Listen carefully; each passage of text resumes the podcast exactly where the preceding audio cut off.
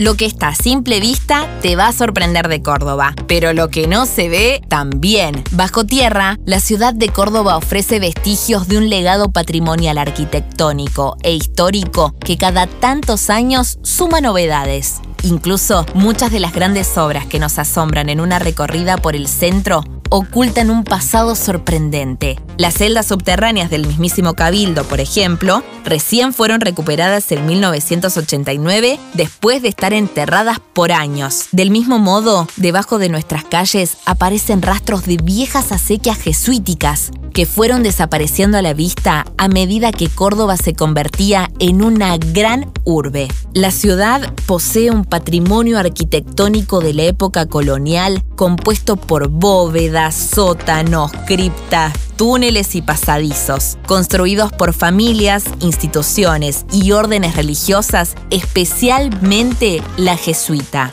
Un caso increíble es el de la cripta jesuítica del noviciado viejo, cuando el intendente Emilio Olmos decidió ensanchar la avenida Colón en 1928, bajo la tierra quedaron unas primitivas bóvedas que fueron recuperadas hace un cuarto de siglo. Formaban parte de un proyecto de una iglesia jesuita que finalmente no se construyó. Ese templo subterráneo de principios del siglo XVIII, perteneciente al antiguo noviciado, tras la expulsión de los jesuitas pasó a manos de la Orden Betlemítica, encargada del hospital de la ciudad. Más adelante estuvo en manos privadas, hasta ser sepultada. Se descubrió por casualidad durante los trabajos de cableado de una compañía telefónica. Hoy es uno de los lugares más visitados por los turistas pero también por los cordobeses interesados en recuperar parte de la historia. Otro caso es el de la celda del Colegio Montserrat, que está en uno de los patios de la institución.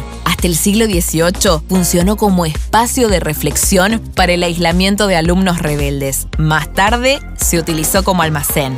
En el Museo San Alberto se encuentra una puerta trampa que conduce a una catacumba donde se enterraba a religiosas jesuitas en el siglo XVII. Se trata de una cripta y de dos sótanos con una historia curiosa. Allí funcionó en 1764 la primera imprenta que se instaló en el territorio de la actual Argentina. En 1780, tras la expulsión de los jesuitas, fue trasladada a Buenos Aires y diluida en un conjunto de leyendas. Hay testimonio de impresiones realizadas en Córdoba que datan hace más de dos siglos. Estos son solo algunos ejemplos de toda la historia de una Córdoba subterránea que sigue sorprendiendo.